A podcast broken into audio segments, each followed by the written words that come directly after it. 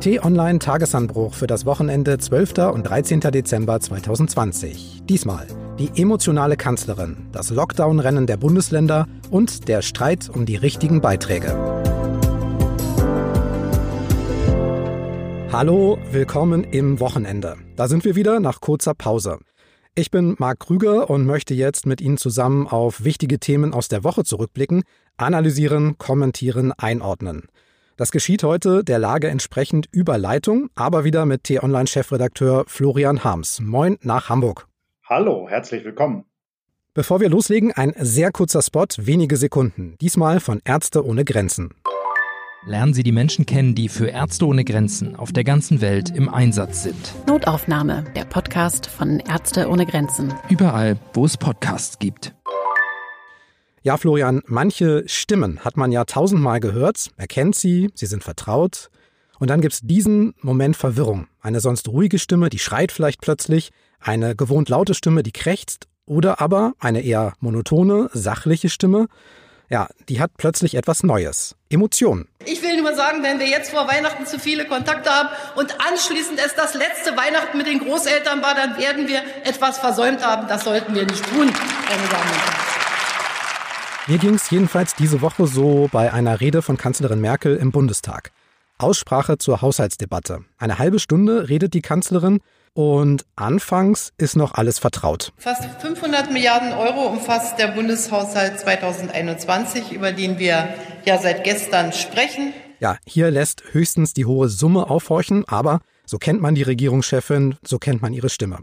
Später aber steigert sich die sonst eher kühl analytische Rednerin deutlich. Und so hart das ist, und ich weiß, wie viel Liebe dahinter steckt, wenn Glühweinstände aufgebaut werden, wenn Waffelbäckereien aufgebaut werden, es verträgt sich nicht mit. Und spätestens da habe ich mal hochgeguckt in den Fernseher bei der Rede und war verblüfft.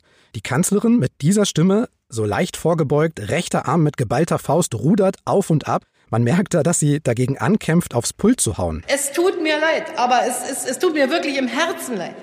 Aber wenn wir dafür den Preis zahlen, dass wir Todeszahlen von Tag am Tag 590 Menschen haben, dann ist das nicht äh, akzeptabel aus meiner Sicht. Und deshalb müssen wir da.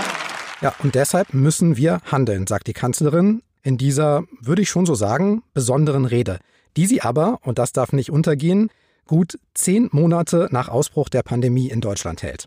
Deshalb lass uns ruhig mal damit beginnen. Da können ja eine Menge Emotionen zusammenkommen in diesem Moment. Wut, Frust, Verzweiflung wäre denkbar, Sorge. Wie kam es denn bei dir an, Florian? Was hast du so rausgehört? Ich habe all diese Emotionen bei ihr gehört, Marc. Hab auch den Eindruck, dass die Kanzlerin jetzt nach dieser ganzen Zeit, dem Hoch und Runter der Pandemie und gerade diesen schwierigen letzten Tagen wirklich verzweifelt ist, weil sie den Eindruck hat, es wird nicht entschlossen genug gehandelt. Und ich glaube auch, dass sie insgeheim dann eben doch ein kleines bisschen auch am deutschen Föderalismus verzweifelt. Hm. Ja, man kann das durchaus auch als Appell verstehen, nämlich an die, mit denen sie sich ja auch seit Wochen und Monaten immer wieder kabbelt, nämlich an die Ministerpräsidentenrunde, die nach Kanzlerin Geschmack ja oft zu zögerlich und vielleicht auch zu zaghaft entschieden hat. Erinner dich, Anfang November haben wir noch drüber gesprochen, mal alles kurz und heftig herunterzufahren, damit wir eben trotz Pandemie Weihnachten feiern können. Was ist eigentlich aus diesem sogenannten Wellenbrecher-Lockdown geworden? Hat nicht geklappt, oder? Nein, er hat nicht geklappt. Das hat sich ja jetzt gezeigt. Es waren zwar Beschlüsse, die dann doch viele Leute hart getroffen haben. Das sollten wir auch in Erinnerung rufen, also beispielsweise Gastronomen oder Selbstständige. Aber insgesamt hat es nicht gereicht, um die Zahlen runterzubekommen oder auch nur zu stabilisieren. Wir sehen, dass Deutschland viel zu hohe Zahlen hat bei den Infektionen und dass offenkundig vielerorts die verschiedenen Regeln eben auch noch nicht ernst genug genommen werden. Das ist das, was die Kanzlerin ja gerade da in diesem Statement gemeint hat im Hinblick auf die Glühweinstände. Wundert mich trotzdem ein bisschen, denn aus dieser Zeit, Anfang November, stammt ein Satz von der Kanzlerin, den ich mir gemerkt habe, nämlich der hier. Trotzdem ist nicht mehr der Zeitpunkt, in dem wir diese oder jene kleine Variante machen können oder einfach nur auf die Aha-Regeln hinweisen. Wir wären dann halbherzig und das Virus bestraft Halbherzigkeit. Ja, nun stellen wir fest, trotz aller Einschränkungen bisher sind die Infektionszahlen in Deutschland hoch wie nie, du sagst es. Mehr als 20.000 bis sogar 30.000 pro Tag sind eher die Regel. Einige Kliniken sind an der Kapazität oder schon drüber. Und es gibt auch mehrere hundert Tote pro Tag. Alle Daten sind da und eigentlich gibt es ja keine Zeit mehr für Halbherzigkeit in der Politik, sagt die Kanzlerin. Warum dann noch warten, wenn wir eh wissen, dass das passiert? Könnte ja helfen, Leben zu retten, jetzt schnell zu sein. Ja, Marc, ich kann dir diese Frage beim besten Willen nicht beantworten, weil ich es auch nicht verstehe. Ich kann versuchen, es zu ergründen, worin es denn liegt, nämlich einfach an der Schwierigkeit, dass 16 Bundesländer sich zusammenraufen und gemeinsame Beschlüsse fällen müssen. Aber das ist ja nicht das Einzige, was getan werden kann. Was wir jetzt sehen, dass eben jetzt einzelne Ministerpräsidenten vorpreschen, das hätte ja auch schon Wochen zuvor passieren können. Ja, dass die eben nicht abwarten und mal gucken, wie man so in den Winter hineinkommt und wie man dann vielleicht irgendwie ein ganz entspanntes Weihnachten feiern kann, sondern die hätten ja in ihrem jeweiligen Bundesland auch schon Ende Oktober, Anfang November harte Maßnahmen durchsetzen können.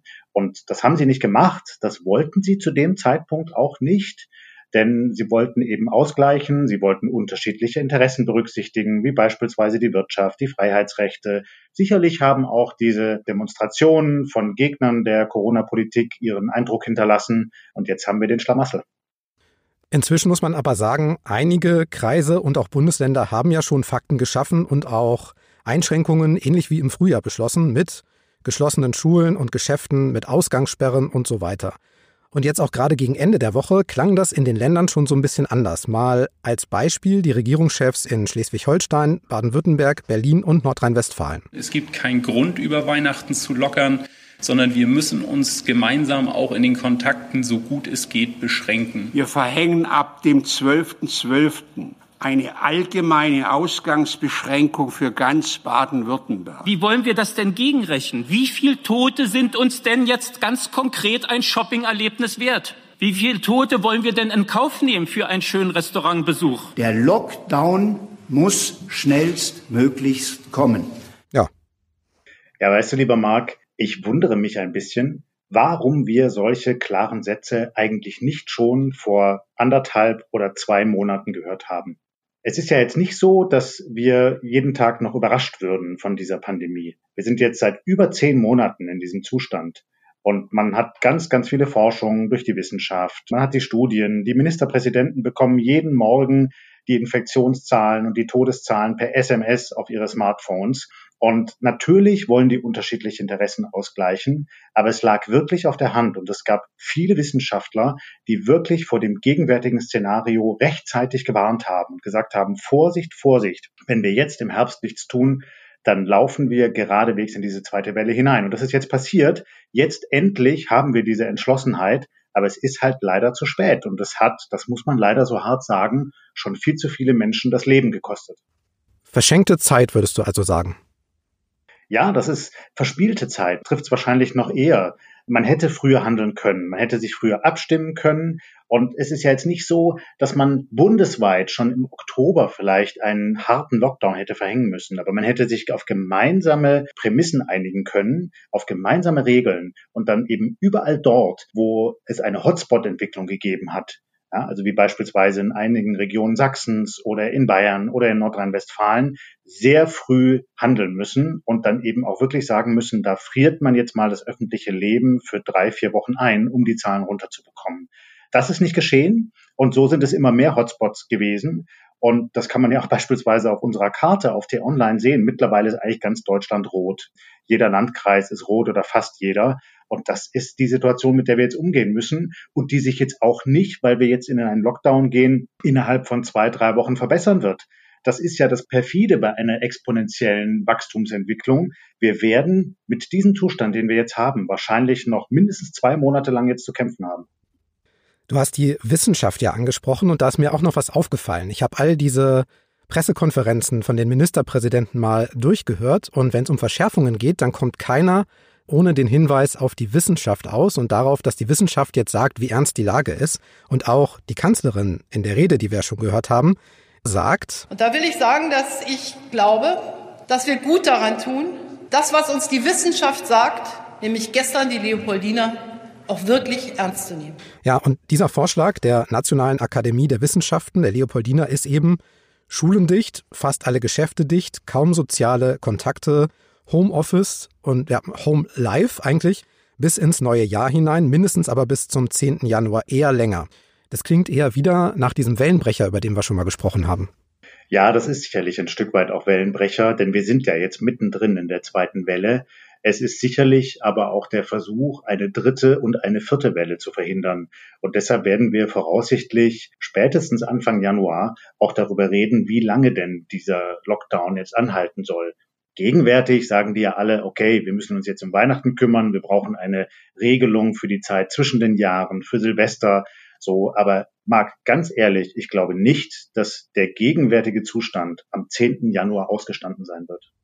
Hm, aber erstmal noch die Zeit vorher, wenn man nämlich das jetzt umsetzt und Geschäfte schließt und so weiter. Also ich sehe es ja ein, auf diesen vorweihnachtlichen Weihnachtsmarkt-Glühwein, da verzichtet man vielleicht noch, aber dann Geschenke kaufen und einen Tannenbaum holen, das wollen dann doch viele Menschen. Und wenn du jetzt die Vorweihnachtszeit verkürzt, dann wird es ja in diesen wenigen Tagen noch voller in Städten und Einkaufszentren. Das ist ja auch schwierig.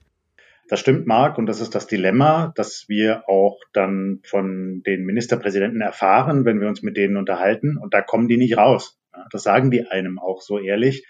Eigentlich haben sie nur die Wahl zwischen Pest und Cholera. Und deshalb ist es eben immer wieder so wichtig, an die Eigenverantwortung der Bürgerinnen und Bürger zu appellieren und nicht nur sich darauf zu verlassen, dass die Politik jetzt irgendwelche scharfen Regeln macht, sondern dass wir alle als Menschen verantwortlich sind, nicht nur für unsere eigene Gesundheit, sondern auch für die Gesundheit der Menschen um uns herum.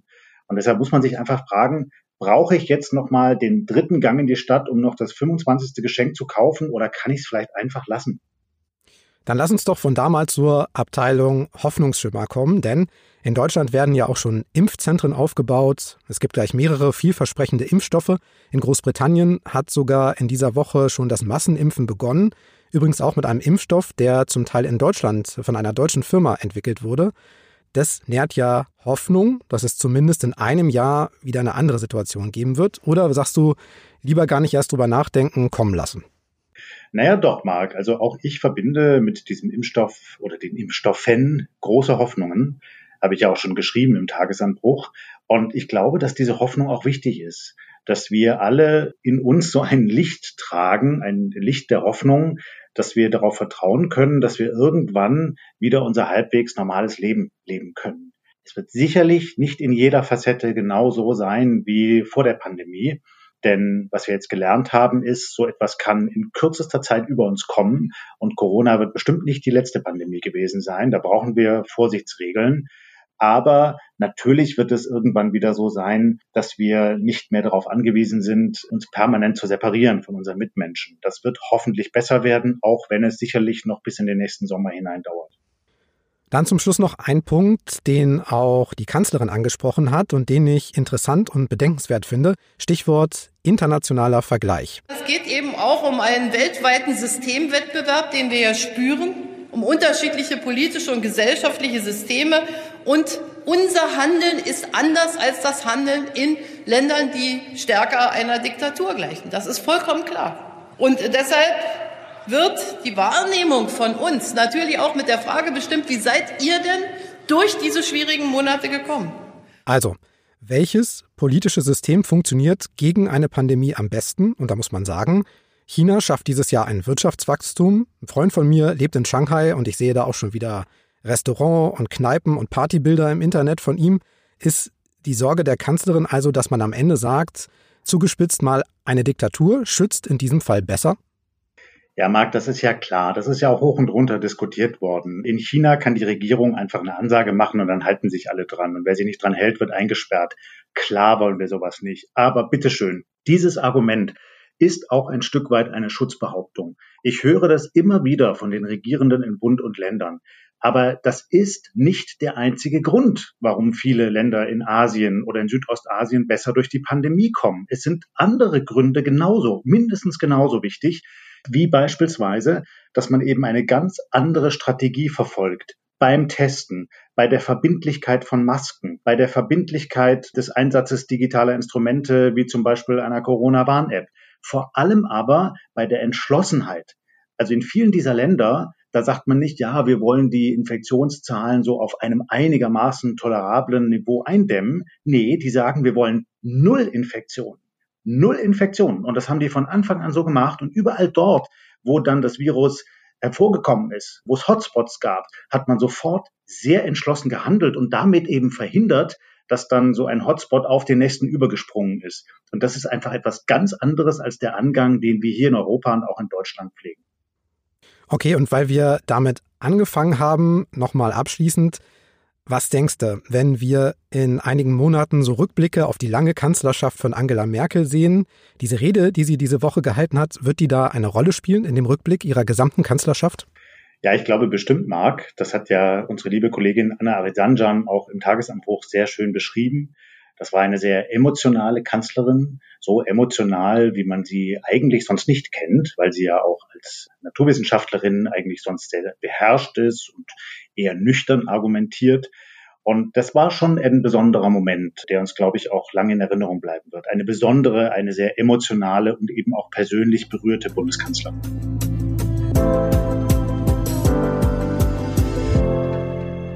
Manchmal reicht ja ein Wort aus, um abendfüllende Diskussionen auszulösen. Und eins dieser Worte ist Rundfunkbeitrag. Muss jeder Haushalt zahlen, um ARD, ZDF und Deutschlandradio mit Fernseh-, Radio- und Online-Angebot zu finanzieren. Und alle vier Jahre geht es dann darum, was das kostet.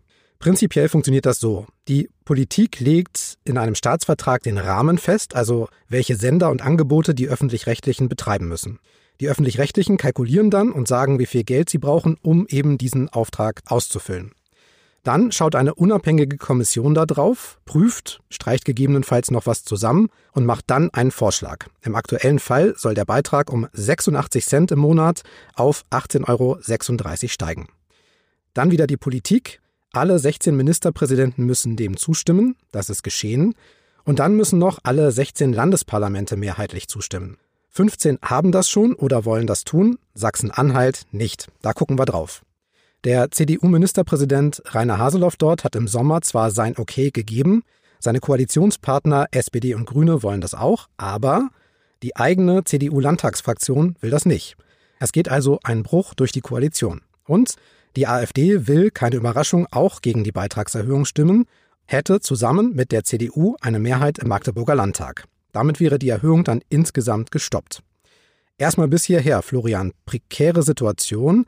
Es gibt eine Mehrheit für CDU und AfD, aber wäre das schon eine Zusammenarbeit zwischen den beiden Parteien, die es ja laut CDU-Beschluss nicht geben soll? Nein, zumindest offiziell ist es das noch nicht auf dem Papier oder im Abstimmungsverhalten. Aber hinter den Kulissen in Magdeburg wird natürlich längst über so eine Zusammenarbeit gesprochen und sie wird auch aktiv von einigen Politikern aus beiden Lagern angebahnt. Die Kontroverse an sich in Sachsen-Anhalt, das muss man sagen, ist aber nicht neu. Ich glaube aber, bisher ging wohl selbst der Ministerpräsident davon aus, dass seine Fraktion sich dann am Ende doch mit SPD und Grünen, mit den Koalitionspartnern einig einen Kompromiss findet.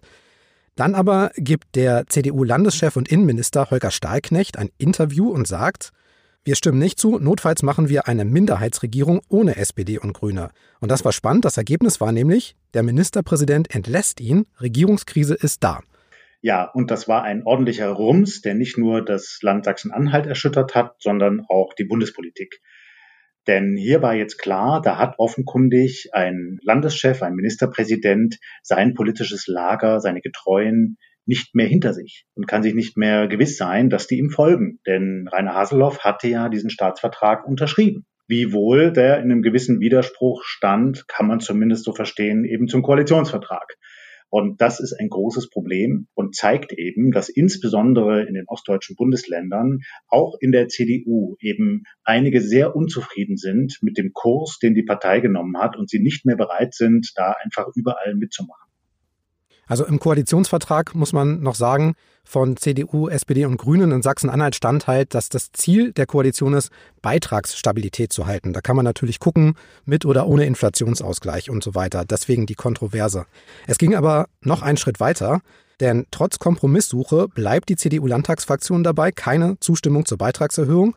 Daraufhin hat Ministerpräsident Haseloff reagiert und sein Okay aus dem Sommer wieder zurückgezogen, sagt. Damit ist sozusagen erst eine Entscheidung gefällt worden, dass es zu keinem Ratifizierungsverfahren im Landtag kommen kann, weil dieses Verfahren aussichtslos ist. Das führt dazu, dass seine CDU nicht gemeinsam mit der AfD abstimmen muss. Ist das ein kluger Zug von ihm oder ist das schon Schwäche?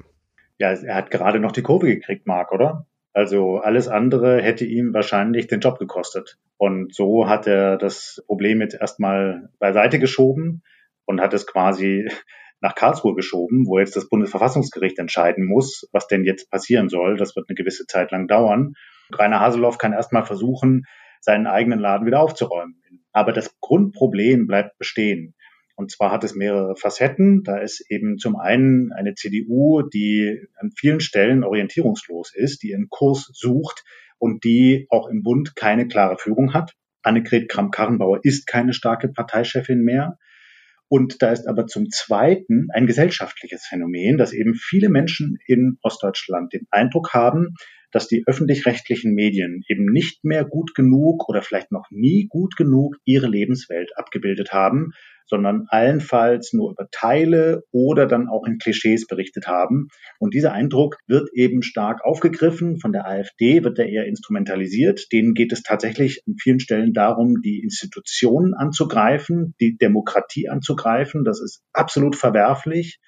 Aber auf der anderen Seite gibt es eben auch Stimmen in der CDU, die da sehr feinfühlig sind und sagen, das ist eigentlich ein Wählerpotenzial für uns und diesen Leuten wollen wir die Stimme geben, die dann eben auch im Parlament zu hören ist.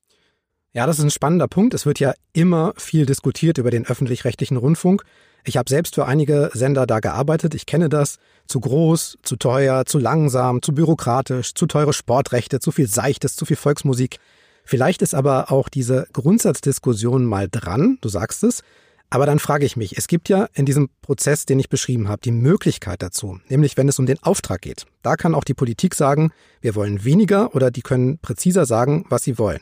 Jetzt, ganz am Ende, geht es halt um die Kosten. Und vielleicht ist das eine notwendige Diskussion, aber zum falschen Zeitpunkt. Du diskutierst ja auch nicht mit dem Wirt über das Essen, wenn du bestellt und gegessen hast und die Rechnung kommt. Das muss vorher passieren.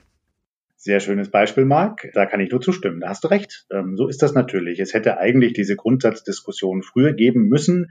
Und da kann man eben sehen, da hat auch ein äh, Landeschef wie Rainer Haseloff, aber haben auch andere da im Bundesland eben die Stimmung und den ganzen Prozess unterschätzt. So, die hätten eigentlich früher darüber reden müssen und auch früher argumentieren müssen. Der Rainer Haseloff, der hat das alles laufen lassen. Und der hat auch diesen Unmut in seiner eigenen Partei nicht gut genug wahrgenommen und jetzt hat er den Salat.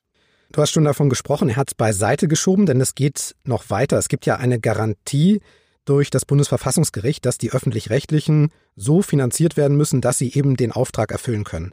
Deshalb haben jetzt Deutschlandradio, die ARD-Sender und auch das ZDF Klage eingereicht in Karlsruhe. Erhöhung ist also noch möglich, auch ohne Zustimmung aus Sachsen-Anhalt. Ja, das stimmt. Das wird möglicherweise ein bisschen dauern, aber dann kann es eben dann doch so kommen, wie die Sender sich das wünschen. Aber sie wären sehr schlecht beraten, wenn sie einfach stur ihren Kurs verfolgen. Das klang beispielsweise ein bisschen durch bei einer Stellungnahme des WDR-Intendanten Tom Buro. Ja, also wenn dann die Sender eben nur sagen, wir haben das Recht und das kämpfen wir jetzt durch vor Gericht und fertig. Ich glaube, das wäre nicht gut. Die öffentlich-rechtlichen Sender sollten zuhören. Sie sollten genauer überlegen, ob eigentlich ihre Strukturen und auch ihr Programm an jeder Stelle zeitgemäß sind. Und das ist dann genau die Debatte, die du gerade angesprochen hast. Für die muss dann eben doch wieder Zeit sein. Ein Punkt würde ich noch anfügen, denn die Sender können am Ende ja auch sagen, wir haben einen gesetzlichen Anspruch auf die Finanzierung höchstrichterlich bestätigt. Die Bundesländer verhindern das durch diese Sache in Sachsen-Anhalt. Also müssen die Länder den Schaden ausgleichen, also bezahlen. Und das fürchten dann vor allem kleinere Länder mit eigener Rundfunkanstalt, zum Beispiel das Saarland und Bremen. Die Sache könnte also am Ende sogar Steuergeld kosten. Ja, das kann sein. Und das wäre dann sozusagen das absurde i-Tüpfelchen auf diesem absurden Prozess. Und das wäre nicht gut. Mag ganz ehrlich, wenn man jetzt mal einen Strich zieht unter diesen ganzen Schlamassel, dann muss man doch eigentlich zu dem Schluss kommen, dass man diese ganzen Strukturen sich einmal kritisch ansieht.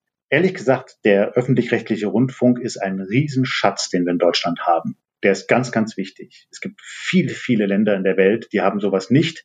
Und was haben die dann stattdessen? Die haben privatwirtschaftlich organisierte Medien, die ganz bestimmten Interessen genügen. Nimm zum Beispiel Amerika. Dort hat jeder der Fernsehsender eine ganz klare politische Ausrichtung. Und wenn man nur den einen Sender schaut, dann kriegt man nie die Gegenseite mit. Und so etwas wollen wir doch hierzulande nicht. Wir wollen einen differenzierten öffentlich-rechtlichen Rundfunk und differenziertes öffentlich-rechtliches Fernsehen, das möglichst viele Facetten der Politik, aber auch der Lebenswelt abbildet.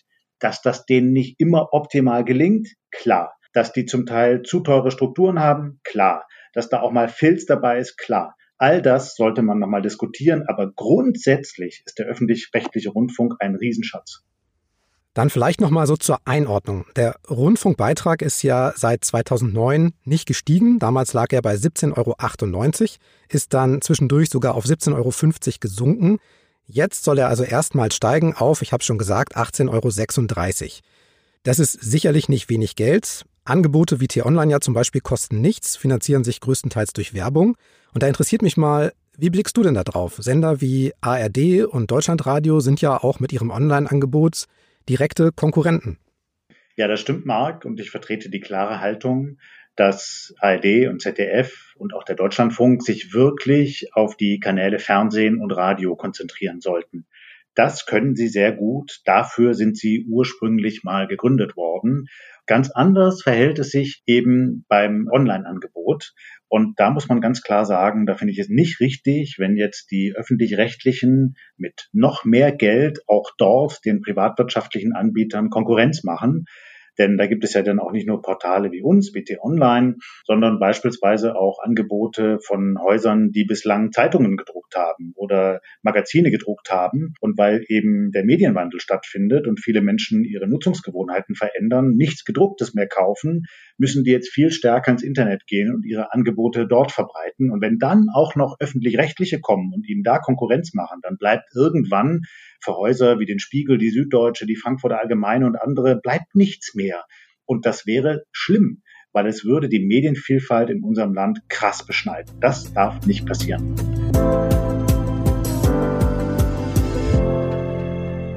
In trüben Zeiten ist es enorm wichtig, die Besonderheiten des Alltags nicht aus dem Blick zu verlieren. Dafür ist im Podcast an dieser Stelle Platz. Und bei dieser Besonderheit geht es um jemanden, der als Macher und Mann der Zukunft gilt und Kaffee aus Star Wars Tassen trinkt, habe ich gelernt, Florian. Ja, lieber Marc, das ist der Markus Söder. Der kokettiert auch mit diesen Tassen. Die stellt er immer wieder auch bei Terminen vor sich hin. Also der weiß schon, wie er sich ins rechte Licht rückt. Und ich habe ja oft auch kritisch über ihn geschrieben, auch im Tagesanbruch. Und deshalb war es mir jetzt eben wichtig, ihn mal ausführlicher zu treffen, auch in den schwierigen Zeiten jetzt und zum einen mit ihm ein Interview zu führen, zum zweiten aber auch im sogenannten Hintergrund mit ihm zu reden. Das ist dann so der Modus, den wir Journalisten wählen mit Interviewpartnern, wo wir sagen, so, jetzt lass uns mal vertraulich reden, wir machen die Tonbänder aus und jetzt erzähl doch mal, wie ist das denn mit dem Kandidatenrennen in der CDU und wollen Sie nicht eigentlich selbst Kanzler werden und einiges mehr. Und da ist mir nochmal sehr viel klarer geworden, was für ein Typ das ist, der Markus Söder. Ich habe schon den Eindruck, hochkompetent, fachlich, eine gefestigte Persönlichkeit, sehr, sehr eloquent, aber auch ein begnadeter Stratege, der eben seine Karriere systematisch über Jahre plant und der jetzt, so zumindest mein Eindruck, schon viel weiter denkt als die anderen Kandidaten, beispielsweise in der CDU, die ich kennengelernt habe und gesprochen habe, die sich sehr stark jetzt auf die Gegenwart fokussieren, eben darauf, dass sie jetzt CDU-Vorsitzender werden wollen ganz ehrlich, der Markus Söder denkt schon lang darüber hinaus. Und mir hat es geholfen, ihn besser einschätzen zu können. Und ich werde sicherlich an der einen oder anderen Stelle auch nochmal einiges darüber schreiben im Tagesanbruch. Jetzt sind Sie dran, wenn Sie möchten. Schreiben Sie uns gern an podcasts.tonline.de. Wir haben da in der Pause wirklich herausragend nette Post bekommen von Herzen Dank für die tollen Worte, die uns ja auch zeigen, wie viele von Ihnen regelmäßig diesen Podcast hören und für wie viele das eben auch zum Wochenendritual dazugehört. Ein schöneres Lob kann es eigentlich nicht geben. Wenn Sie nicht schreiben möchten, können Sie auch klicken, zum Beispiel bei Apple Podcasts auf eine Bewertung von fünf Sternen oder auf Abonnieren oder Folgen in der Podcast-App Ihrer Wahl. Überall sind wir zu finden unter Tagesanbruch. Spotify, Apple, Google, Deezer, Amazon, überall. Hören Sie gern wieder rein, auch Montag bis Freitag, immer kostenlos. Für heute war es das. Ich sage danke fürs Hören, passen Sie auf sich auf. Tschüss, bis zum nächsten Mal. Tschüss und bleiben Sie uns gewogen.